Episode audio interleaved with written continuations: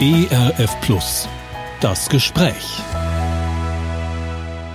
Am Mikrofon Andreas Odrich. Unser Thema Kreativität. Und ich freue mich, dass Sarah Brendel, äh, Liedermacherin, Autorin und vieles mehr und offensichtlich auch ein bisschen Lebenskünstlerin, bei uns hier im Haus ist, im ERF, im neuen Funkhaus. Sie hat gerade eine Fernsehsendung aufgezeichnet, mehr so zu ihren persönlichen Dingen bei Mensch Gott, wo es sehr so um das eigene Leben geht, das Leben mit Gott und wie sich das entwickelt und gegebenenfalls auch verändert. Und wenn man eine Künstlerin schon mal hier hat, dann ist es doch das Beste, wenn man sich gleich noch in eine Ecke zurückzieht, zum Beispiel in unser Multimedia-Studio, was wir ja auch neu im Funkhaus haben, und einfach ein bisschen plauscht. Also, Liebe Sarah, erstmal ein herzliches Willkommen. Wie fühlst du dich hier in unserem Multimedia-Studio? Multikulti. ist eine gute, gute Atmosphäre hier. Ist total cool. Alles ganz modern und ähm, gab gutes Essen, schönes äh, Gespräch gerade gehabt und freue mich jetzt, dass wir hier spontan ein Interview machen können. Äh, wie wichtig sind denn solche Äußerlichkeiten für eine künstlerische Tätigkeit oder ist dir das wurscht? Oh, ich sehe ganz, ganz viel. Ähm, für mich ist so äh, die Äußerlichkeiten vielleicht gar nicht das erste, mehr die Atmosphäre, ob ich mich wohlfühle. Ich fühle mich jetzt hier so von der Atmosphäre, wenn ich ehrlich bin, noch nicht ganz so heimelig, weil einfach alles noch so ganz clean und neu ist. Das kommt immer drauf an. Es kommt aber auch auf das Gegenüber an das ist auch was, was ganz viel ausmacht, das Gegenüber. Das ist das Wichtigste. Okay, na dann versuchen wir es mal und schauen, was so im Laufe des Interviews passiert. Sarah, ähm, wenn ich das richtig sehe, du bist in einem Haushalt oder bei einem Papa groß geworden, äh, der selber äh, künstlerisch tätig ist und zwar in dem Fall äh, äh, malen, Bilder gestalten, vielleicht noch mehr, aber der sitzt richtig in so einem Arbeitszimmer mit tausenden von bunten Stiften und Farben und so weiter. Seid ihr da drin groß geworden? Also meine Eltern, die waren beide äh, sind sehr künstlerisch begabt. Meine Mama hat immer viele Gedichte geschrieben, mein Papa viel gezeichnet und meine Mama auch gemalt. Aber als wir dann zur Welt kamen, weil wir sind so viele, wir sind sechs Mädchen und einen Hund hatten wir, da hatten die andere Berufe, die mussten uns ja natürlich auch versorgen und haben dann so den Stift mal zur Seite gelegt. Aber jetzt im Alter, sage ich immer, die sind jetzt beide so über 70 und als wir dann so aus dem Haus gingen, da fing mein Papa wieder an zu zeichnen und der holt das alles nach, habe ich den Eindruck. Der ist nur am Zeichnen und ich war jetzt wieder zu Hause. Also das ist irre. Das ist, der hat jetzt den Dachboden für sich in Beschlag genommen und wie du das beschrieben hast, überall Buntstifte, Kreidestifter, Staffeleien, hunderte von kleinen Zeichnungen und meine Mama hat nebenan auch jetzt ihre, ihr Atelier aufgebaut mit Gemälden und schreibt wieder Gedichte und ja, die leben richtig auf und das nehmen wir jetzt, wenn wir zu Hause sind. Sie besuchen nämlich das jedes Mal mit und gehe immer total inspiriert wieder meines Weges. Wie war denn das bei euch äh, in, ja, in der Kinderzeit mit sechs Geschwistern? Hat's da auch so von, von Buntstiften, Pinseln, Farben und so weiter gewimmelt? ähm, wir haben immer schon alle gerne so gezeichnet und mein Papa hat auch zwischendurch gezeichnet, aber war jetzt nicht so der Fokus. Wir hatten Klavier irgendwo noch stehen, eine Gitarre. Wir haben alle irgendwie ein Instrument gelernt, genau. Bücher haben eine Rolle gespielt. Ähm, es war einfach, ich glaube, es ist so ein kreativer Haushalt, ne? Und äh, wir haben uns gerne witzig und cool angezogen, weil meine Eltern hatten nämlich dann Bekleidungsgeschäfte, weißt du, aber so richtig mit Vans und Carhartt-Hosen. Und da hat mein Papa dann immer die Schaufenster dekoriert. Und da hat er das sozusagen dann einfließen lassen, seine künstlerische Gabe. Und das hat mich schon sehr inspiriert, so die Einrichtung, wie er Sachen, auch unser Wohnzimmer, ganz viele kleine Bilder und viele Perserteppiche, so dieses äh, äh, dieses individuelle Einrichten, das war auch immer irgendwie schön. Also du bist ja auf jeden Fall Künstlerin geworden von äh, einer deiner Schwestern. Wissen wir, sie ist zumindest ins Journalistische so ein bisschen gegangen. Mhm. Seid ihr da alle irgendwie unterwegs? Oder gibt's auch die Bankangestellte? Die gibt's witzigerweise nicht. Also die, die so journalistisch unterwegs war, das war die, die so von allen so eher Richtung Bankangestellte, aber auch hat auch was Künstlerisches. Und alle anderen, ähm, die eine ist jetzt Schauspielerin, die andere hat eigene Schafe, die stellen eigene Wolle her, die andere ist Illustratorin und Kinderbuchautorin äh, die sind alle in irgendwelchen künstlerischen Bereichen tätig, ja. Würdest du sagen, äh, wenn vielleicht der eine oder andere denkt, ach Mensch, ja, ich könnte ja auch so ein bisschen, aber nee, das taugt mit meinem Beruf nicht. Äh, habt ihr sowas wie Künstler sein im Blut? Oder kann man das lernen? Ich glaube echt, dass man das auch im Blut haben muss oder man hat das oder man hat das nicht. Aber Künstler sein drückt sich auf ganz vielen Ebenen aus. Also ich würde jetzt nicht nur sagen, du bist Künstler, wenn du einen Stift in der Hand hast, sondern ähm, für mich, es gibt viele Lebenskünstler, also auch Menschen, die gerne schreiben oder die gerne sich mit Literatur beschäftigen oder auch äh, gerne kochen oder sich gerne mit, mit Gärtnerei und Garten, Pflanzenwelt beschäftigen. Ich erlebe sehr viele Künstler und Künstlerinnen in meinem Umfeld und würde das gar nicht mal nur so auf diese Welt von gestaltender Kunst Bild, Bilder malen oder Musik oder Filme machen äh, festlegen wollen. Also irgendwie ist vielleicht jeder mehr Künstler, als er denkt. Ja. Ah, du hast so ein schönes Wort benutzt, Sarah. Lebenskünstler. Was ist für dich ein Lebenskünstler, eine Lebenskünstlerin? Ja, ich, vielleicht was viel mehr als jetzt irgendwie nur so ein Tagträumer, sondern ich glaube ja an den Schöpfergott und ich glaube, dass darin, wenn wir kreativ sind, wenn wir sozusagen in unserem Element sind, dass wir wirklich dann anfangen zu leben. Und ich glaube, dass Gott sich wünscht, dass wir in unseren künstlerischen Fähigkeiten viel mehr zur Geltung kommen, weil ich glaube, dass darin das Leben verborgen ist. Also ich, ich möchte meine, mein Leben, meine Kindheit nicht einfach so an, an, an Jacken, Garderobenständer hängen und dann sagen, das war jetzt mein Leben, sondern ich möchte jeden Tag so ganz bewusst und intensiv leben. So vielleicht hört sich pathetisch an, aber als, als wäre es der letzte Tag in meinem Leben und rausfinden, was ist, gibt es Spannendes.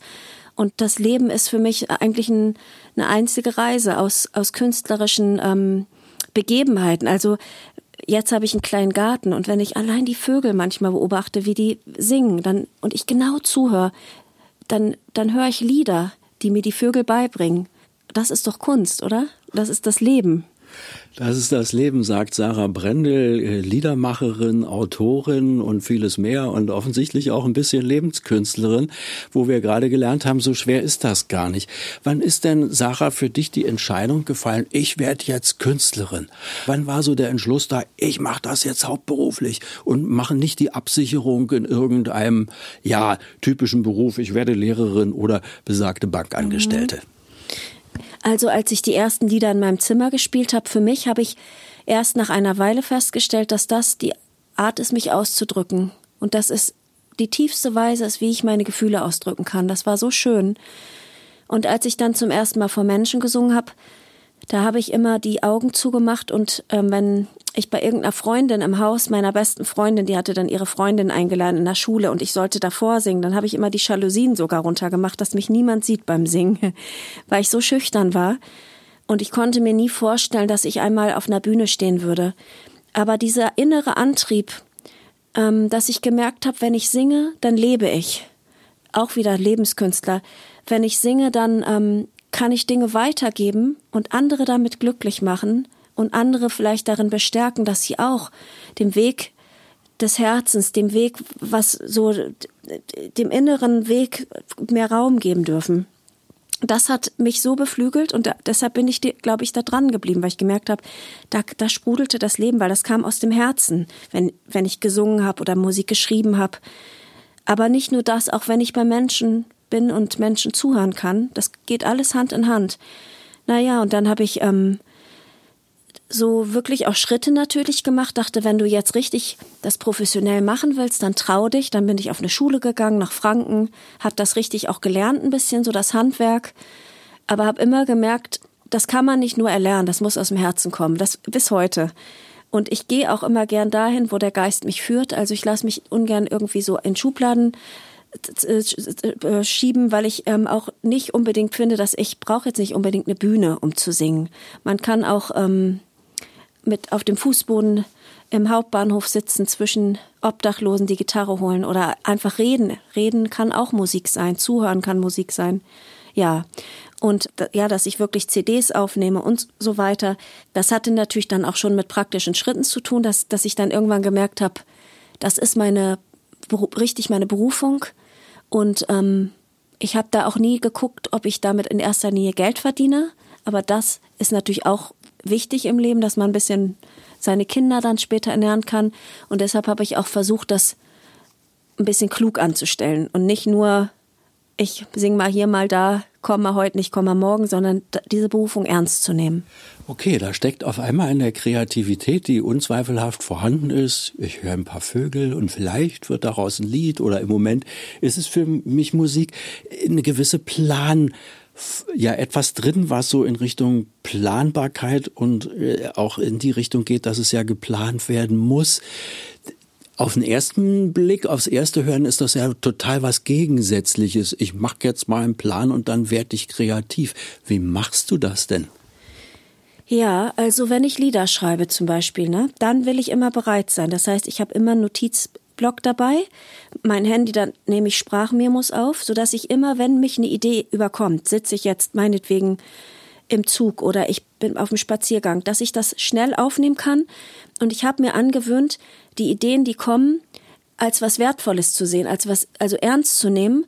Und deshalb ähm, gibt es dann immer so Termine, die ich mir setze, bewusst, wo ich sage, hier ähm, habe ich jetzt einen Songschreibtag, so einen Songwriting-Tag. Da, da, da plane ich nichts anderes und dann nehme ich diese kleinen Impulse, diese Mini-Ideen und setze mich wirklich dran und arbeite die aus.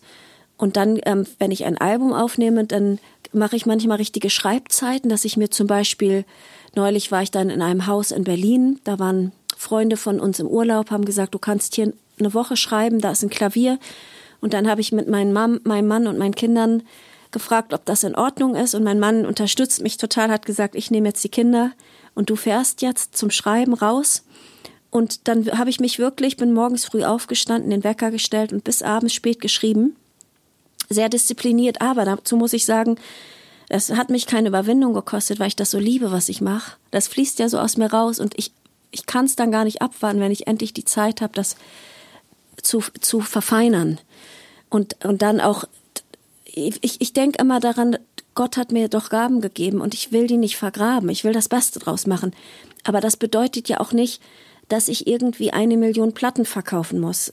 Da möchte ich wieder darauf hören, was, was hat, was sagt denn Gott mir, wo ich hingehen soll? Weil sein Erfolg ist nochmal anders als, als vielleicht in meinen Vorstellungen. Und wenn du dann dir diese Zeit genommen hast, dann kommst du da an und hast diese Wohnung oder das Haus mit allem drum und dran. Ist es einfach so, dass du sagst, so, ab 8 Uhr morgens oder wann auch immer, meinetwegen um neun, da fange ich an und dann geht das gleich los? Oder schleichst du da erstmal so ein bisschen um den Schreibtisch, den Notizblock oder das Klavier rum und dann irgendwann macht's Klick. Wie geht? Ja. Also so, wenn ich ähm, spontane Ideen habe, dann ist das eher so, ich, ich, ich lasse mich überraschen so, ne? Äh, aber wenn ich wirklich diese festen Zeiten habe, dann ähm, koste ich die Zeit aus. Und dann ist es aber auch ein sehr kreatives Chaos. Also ich habe dann ähm, so eine riesige Tasche voll mit Papier und Notizblöckern und die breite ich dann erstmal aus, meistens auf dem Boden, weil die auf keinen Tisch passen. Und dann sortiere ich die so ein bisschen nach Themen äh, oder nach, ähm, ja doch schon nach Themen und auch nach, nach einer Wichtigkeit, die sie für mich haben. Und dann setze ich mich schon richtig dran mit der Gitarre und dem Klavier und, und erarbeite die Dinge. Und dann ist das kein Rumgeschlurfe. Das ist dann wirklich, dann denke ich, das ist jetzt hier auch nicht nur meine Berufung, sondern mein Beruf. Und da will ich echt alles geben. Also du hast schon gesagt, also äh, du machst dir Notizen, du schreibst was auf, du machst eine Sprachmemo. Und äh, wie entsteht daraus dann ein Lied, ein Song, der einen Bogen hat, eine Aussage, ein Refrain, eine Erzählung, was auch immer? Ja, also manchmal sind diese Sprachmemos, dann kommt plötzlich eine Idee und dann ist das schon fertiges Lied das ist das Schönste. Das ist dann wirklich so, ein komplettes Lied mit Melodie und Text ist da, da muss ich nichts mehr machen. Das habe ich allerdings sehr selten. Das andere ist, ich habe zum Beispiel eine, einen Refrain, den singe ich immer wieder. You're like a bird singing in the sky, you're like a bird. Und dann denke ich immer, you're like a bird, you're like a bird. Auf einmal sehe ich das Gefängnis vor mir. Ich war gerade in Uganda im Hochsicherheitsgefängnis. Und der Mann, der plötzlich neben mir lief, der dem, im Todestrakt ist, und der, der erzählt hat, er möchte wie ein kleiner Vogel manchmal wegfliegen. Und plötzlich denke ich, das ist das Thema. Und dann setze ich mich mit der Gitarre hin und versuche erstmal, nee, dann setze ich mich erstmal meistens hin und versuche erstmal den Text zu formulieren. Und dann die Gitarre. Und dann singe ich das Lied. Und oft ist es auch so, dass ich einfach kleine Melodien habe, die so schön sind, dass ich sage, die, die, die, die müssen, die muss ich, dem, den muss ich nachgehen. Das ist dann wie so ein kleiner, wirklich wie so ein kleiner Vogel, der ruft und ich dem immer hinterhergehe und ich will wissen, wer, was ist das für ein Vogel? Weißt du? Aber nochmal zu dem Mann und dem Gefängnis. Das kann man auch auf Instagram und äh, wo du es auch immer so äh, berichtest, verfolgen. Du bist auch immer schon ins Gefängnis gegangen. Also ja, sagen wir mal dahin, wo es weh tut. Äh, was passiert da? Wie inspiriert dich das? Was geben dir auch die Leute dort? Ja, das, du hast das gut ausgedrückt. Das habe ich noch nie so gesehen, dass dorthin zu gehen, wo es weh tut. Das ist echt ein stark, starker Gedanke. Ähm, als ich jetzt in Afrika in den Gefängnissen war, ich hatte nie gedacht, dass ich mal dorthin gehen werde überhaupt. Ich bin da wirklich in, an 16 Tagen in neun Hochsicherheitsgefängnissen durfte ich singen. Da muss man fragen, wie, wie bist du da überhaupt hingekommen? Irgendeiner muss die Idee gehabt ja. haben, komm mal dahin und wieso gerade Afrika und Uganda? Ich hatte ein Konzert in, in Wolfsburg nach der Corona-Pandemie und nach dem Konzert kam eine Frau zu mir, die war schwarz und dann hat sie gesagt, ich habe dich gehört, singen gehört und ich äh, habe ganz stark den Eindruck, dass du nach Afrika gehen wirst und du wirst dort vor ganz vielen Menschen singen. Und wenn du singst, dann wirst du vielen Menschen Hoffnung und Freiheit schenken und du wirst selber, ein Feuer wird sich in deinem Herzen entfachen, was du so noch nicht gekannt hast. Und in drei Monaten wirst du eine Veränderung sehen. Und das, die hat noch viel mehr gesagt, aber um es kurz zu machen, drei Wochen später hatte ich ein Konzert in Hannover. Danach kommt eine Frau mit blonden Haaren zu mir, äh, mit einem norddeutschen Dialekt, den ich sofort erkannt habe, weil ich ja Nordlicht bin. Und die sagt, die stellt sich vor und sagt, hallo, ich bin die Erika Ströer. Ich ähm, bin hier zu deinem Konzert gekommen. Ich habe dich vor 20 Jahren schon mal gesehen. Ähm, habe irgendwo eine Annonce gesehen und habe mich so gefreut auf den Abend und ich bin so berührt von dem Konzert, vor allen Dingen von den Gefängnisgeschichten, die du erzählt hast. Und da meinte sie, ich wohne gar nicht in Deutschland, ich wohne in Afrika und gehe schon seit über 14 Jahren oder 13 Jahren dort in die Gefängnisse. Und da habe ich gesagt, Erika, ich weiß auch nicht, aber ich glaube, ich komme dich besuchen. Und dann sagt sie, du weißt was, Sarah, ich habe dich schon eingeladen. Ich habe in dein kleines Buch, was du heute rumgehen lassen hast, reingeschrieben und dich eingeladen.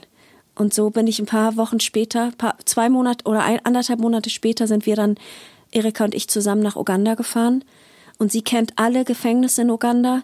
Und wir sind in neun Gefängnisse ohne Probleme. Mit meiner Gitarre bin ich reingekommen so weit, dass wir sogar im größten Gefängnis in Kampala durfte ich singen und auch den Todestrakt besuchen. Ich, und was, was hast du den Menschen äh, dort mitbringen können? Also ich, irgendwie würde mir das Herz in die Hose rutschen und ich würde denken, was kann ich denen schon erzählen? Ja. So ging mir das auch. Also jeden Morgen habe ich echt vor Gott gekniet gesagt, Gott, was soll ich den Menschen denn hier geben? Ich, ich habe nichts außer meine Gitarre, meine Stimme, die ganz nett ist, aber ohne deine Inspiration ist Kunst und Stimme hohl und leer, wie, und ohne die Liebe da drin. Die Liebe ist, glaube ich, ein ganz wichtiger Punkt. Habe ich immer so vor Gott ge gekniet und war fix und fertig oft und dachte, was machst du hier eigentlich? Du bist in Afrika und du gehst heute in, ins größte Gefängnis und dann jedes Mal, wenn diese Gefängnistüren aufgingen, diese riesigen Türen und die Wärter die aufschlossen, dann hatte ich meine Gitarre so und hing so über meinen Schultern, habe ich die ganz festgehalten und wusste auf einmal, du bist genau richtig hier und alle Angst war gewichen und ich fühlte mich dort sicherer als manchmal in Deutschland vor Konzerten, weil ich in Deutschland auch oft denke, hoffentlich mache ich jetzt alles richtig, treffe die richtigen Töne und so. Und da war so, der erste Blick vieler Afrikaner fiel sofort auf die Gitarre. Und alle wollten dieses Instrument spielen. Und diese Gitarre war wie so eine geheime Waffe, die hat alle Türen geöffnet zu den Herzen, zu den Menschen. Und dann habe ich gespielt vor Tausenden von Männern, aber manchmal auch nur bin ich so an die Gitterstäbe für Einzelne. Immer da, wo ich das Gefühl hatte, hier, hier sollst du jetzt hin. Und, und die haben dich da auch gelassen. Also wahrscheinlich warst du in Begleitung deiner, in Begleitung, ein, ja, wie sagt man dazu, deiner Gastgeberin sozusagen. Richtig, in Begleitung der Gastgeberin und auch der Wärter. Und wenn man über diese großen Gefängnishof muss man ja laufen, be bevor man in die ähm, Räume kommt, oder es waren oft so offene Räume, dann war, waren immer Begegnungen da mit, mit Menschen, mit Frauen, mit Männern. Und fast jeder hat mich auf die Gitarre angesprochen. Und natürlich auch als Weiße in einem Land war ich plötzlich meine Ausländerin. Das fühlte sich auch ganz anders an. ja, ja, da warst du die Exotin. Ja. Und äh, was, was konntest du, wenn du sagst, du bist neben einem Mann hergegangen, der im Hochsicherheitstrakt untergebracht ist, im Todestrakt hast du gesagt. Ja, wie war da die Kommunikation ähm, zwischen euch? Das war eine so ganz starke Geschichte. Ich schreibe gerade ein Buch und das, ähm, da habe ich die auch mit reingeschrieben, die Geschichte. Also der Mann, der neben mir hergelaufen ist, als uns der Wärter aufgeschlossen hat, da sind wir vom, vom Hochsicherheitsgefängnis in den Todestrakt gelaufen. Da muss man sich so vorstellen, wir liefen draußen unter freiem Himmel. Die hatten sogar kleine Zwiebeln und Bananenstauden ein bisschen angebaut. Und du liefst so in so einem relativ mediterranen ähm, Gefühl. Das war eigentlich ein ganz schönes Empfinden. Und neben mir liefen sogar, vor mir lief der Wärter und Erika und neben mir liefen zwei Häftlinge, die hatten weiße Kleider an. Weiß bedeutet, sie kommen aus dem Todestrakt, gelb Hochsicherheit. Und Todestrakt muss man natürlich sagen, die Todesstrafe wurde abgeschafft. Die gab es aber bis vor noch gar nicht allzu langer Zeit. Aber die Männer, die im Todestrakt sind, haben alle lebenslänglich. Und das waren zwei ganz junge Männer. Und die liefen und ich musste die Gitarre, habe ich frei gehalten, weil ich durfte nicht mein Softcase mitnehmen, mein Koffer, weil sie, das war, die dachten nicht, dass da irgendwas anderes drin ist. Also hatte ich diese Gitarre in der Hand. Und der eine, der guckte mal auf die Gitarre. Und da hat er gefragt, can I touch the guitar? Und da habe ich gesagt, of course, du kannst die anfassen. Und dann fragte er ganz schüchtern, darf ich die auch einmal umhängen? Da habe ich diesem Afrikaner, diesem jungen Afrikaner, hatte so eine runde Brille, hatte sowas fast, war ein Moslem. Der hatte, genau, der hatte mir vorher noch einen Zettel zugesteckt, wo drauf stand, ich bin Moslem und ich liebe Musik. Irgendwas war da auf diesem Zettel. Auf jeden Fall hänge ich ihm die Gitarre um und er fängt an, so eine ganz kleine Melodie zu spielen. Und ich hörte, wie er gespielt hat, dass er schon lange nicht mehr dieses Instrument gespielt hatte. Und irgendwann hatte er die verlorene Melodie wiedergefunden und hörte nicht auf zu spielen. Und dann sagte sein anderer äh, äh in, Mitinsasse, Can I hold the guitar, please too? Dann hat er die genommen und ein, hat dann plötzlich ein Lied gesungen über Freiheit. Und das waren für mich mit die bewegendsten Momente. Es war nicht der bewegendste Moment, als ich vor 2000, 3000 Afrikanern gesungen habe. Das war auch intensiv. Aber diese kleinen Begegnungen, die mir übrigens überall begegneten und auch überall im Leben begegnen, das sind die, die mein Leben reich machen und bunt. Ich spreche mit Sarah Brendel. Kleine Begegnungen machen das Leben reich. Ich wollte gerade fragen, das ist hoch beeindruckend, was du da erlebt hast ähm, im Gefängnis. Äh, wie ist denn das? Äh, spielst du sozusagen auch für Erika Mustermann, die Bäckersfrau von nebenan? Also wenn da, ne, wenn das passt, würde ich das machen. Es, natürlich. Aber ich habe so den, du hattest vorhin erzählt, man kann sich auch auf die Straße setzen zwischen Obdachlose. Ich habe fast den Eindruck, dass Menschen in so Sondersituationen fast ein bisschen offener sind als ja, ich sag's mal so, wir Normalsterblichen, die eben äh, Mustermann heißen. Absolut, das, da ist auch ein Geheimnis drin. Also die Geschichte mit den fünf Obdachlosen, die habe ich mir auch nicht ausgedacht, die habe ich auch erlebt. Das, da hatte ich Wartezeit in, in Hannover. Ich wollte nach Hamburg. Der Zug hatte mal wieder Verspätung. Und dann, ähm, ich musste da zum Konzert, bin dann fast zu spät gekommen. Und dann hatte ich so eine lange Wartezeit und ich hatte einen Mann auf dem Boden liegen sehen und dachte, gehst du jetzt an dem vorbei oder holst du dir deinen dritten Cappuccino und daddelst am Handy? Und dann dachte ich, du gehst jetzt zu dem hin und fragst, ob er ein Cappuccino will. Und so hat sich eine ganze Geschichte entwickelt, dass ich nachher mit ihm und seinen Kumpels mitten im Hauptbahnhof saß und all seine Freunde, alle echt Alkoholiker und drogensüchtig, fingen da plötzlich an zu weinen und haben ihr Herz ausgeschüttet. Und bis dann der Letzte fragte, weil ich hatte ja die Gitarre auf dem Rücken, spielst du uns noch ein Lied? ja. Und, und dann wird ein Lied gespielt, genau. Nee, und dann habe ich das Lied nicht gespielt, weil, so. weil es so emotional schon war, da, dass wir noch gebetet haben zusammen und ich gesagt habe, wenn ich jetzt noch ein Lied spiele, dann hört ihr nicht mehr auf zu heulen. Und weißt du, dann kam plötzlich die Polizei. Schwer bewaffnet stellten sie sich um uns und sagten, alle Obdachlosen raus hier aus dem Hauptbahnhof. Wir müssen hier immer gucken, dass, dass hier nicht zu viele Obdachlose sind. Und da habe ich gesagt, verstehe ich, wir haben nur hier ein schönes Gespräch gehabt, Polizei mit Handschlag dann verabschiedet, so nicht mit Handschlag, aber es war ein gutes Miteinander und da war dann auch gar kein Platz mehr, ne? ja. Da war dann kein Platz mehr für das Lied. Kreativität, unser Thema. Wie geht eine Künstlerin ran? Du hast deinen Weg beschrieben. Ja, wenn ich vielleicht merke, oh, meine Kreativität, die ist irgendwie verschüttet und an den Schrank gerutscht, weil so viel los ist, äh, was auch immer.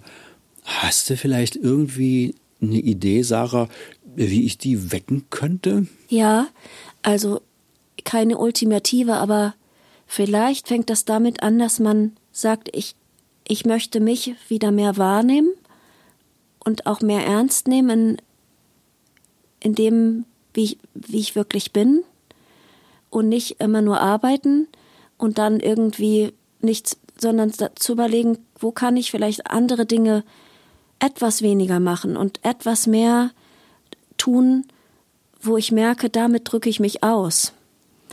Ich denke das auch manchmal beim Kochen, wenn man so alleine ist für sich, macht man oft nichts. Man macht schnell irgendwie eine Pizza rein oder haut sich einen Spiegel in die Pfanne.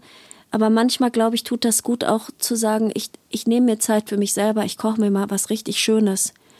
Und nehme mir ein schönes Glas Weißwein oder auch ein, eine schöne Limonade. Also sich, ich glaube, es fängt, künstlerisch tätig zu werden, beginnt, finde ich, darin, sich selbst wahrzunehmen, sich selbst auch Gehör zu schenken. Vielleicht auch mal anfangen, das Glas oder den Teller bewusster aufs Tablett oder den Tisch zu stellen und nicht einfach bloß so es in sich hineinzustopfen. Ja. Handy öfter ausmachen. Richtig aus. Und dann in Ruhe essen und dann überlegen, was. Das finde ich auch interessant, denn das Handy aus. Es nimmt man öfter ein Buch wieder zur Hand oder man schreibt Notizen. Mit der Handschrift auch mehr machen. Nicht immer nur tippen am Computer. Die eigene Handschrift wieder entdecken. Es gibt äh, in manchen Funkhäusern, Radiohäusern äh, gibt es ein Hörspielstudio und da gibt es die sogenannte Hörschnecke. Das ist eigentlich so ein Raum, der den Schall absolut absorbiert. Dann kriegt man die Frage gestellt, hören Sie was? Ich hatte das neulich mal, ich bin manchmal in der Grundschule oder ich bin da regelmäßig, ich bin Musiklehrerin da, habe ich mit ihnen eine stille Übung gemacht. Für zehn Minuten einfach mal nur still sein und dann die Geräusche aufschreiben, die sie gehört haben. Das sind die verrücktesten Dinge. Kann man sich jetzt ausmalen. Aber in der Stille beginnt auch Musik, ne? In der Stille beginnt man sein Herz auch erstmal wieder zu hören. In der Stille lernt man auf Gott zu hören. Das sage ich aus eigener Erfahrung. Aber wirklich still zu werden, das fällt mir sehr schwer, aber das zuzulassen. Kreativität fängt damit an, dass man gar nichts macht. Das ist auch toll. Ja, das ist ein super Schlusswort, oder? das ist ein super Schlusswort, aber eins haben wir trotzdem noch. Ähm, du bist als Künstlerin unterwegs. Wo trifft man dich vielleicht demnächst oder wo findet man dich mhm. auch?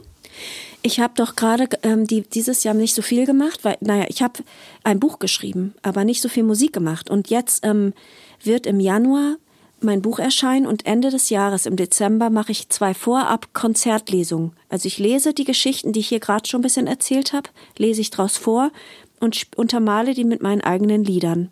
Und das fängt im Dezember wieder an. Und da würde ich mich total freuen. Und dann ab Januar nächstes Jahr bin ich dann mehrere Monate mit diesem Buch, das kleinste ist nicht zu klein, unterwegs. Das Kleinste ist nicht zu klein, das Leiseste nicht zu leise, das wäre doch was. Mhm. Wir bleiben in Kontakt. Ich sage ganz herzlichen Dank an Sarah Brendel. Wir haben uns, ja, man kann sagen, mit Gottes Führung mehr oder weniger zufällig hier im Funkhaus getroffen und haben gesagt, wir müssen unbedingt mal ein bisschen miteinander reden, auch über Kreativität. Also in dem Sinne, lieben Dank für die vielen kleinen Impulse. Sie können das Gespräch hören, indem Sie nochmal bei uns in die Audiothek gehen, ERF Plus, da dann die Rubrik Das Gespräch, man kann sich's denken. Wir werden im Internet auch die Homepage von Sarah Brendel verlinken. Insofern finden Sie da noch weiteres und auch Ihre CDs oder Bücher, je nachdem. Also, liebe Sarah, lieben Dank und Ihnen vielen Dank fürs Zuhören. Mein Name ist Andreas Odrich und Sie wissen schon, ich sag's immer gerne, lassen Sie sich von Gott inspirieren vom Heiligen Geist beschenken. Bleiben Sie geistreich. Das Gespräch. Mehr auf erfplus.de oder im Digitalradio DAB+. Hören Sie ERF. Gutes im Radio.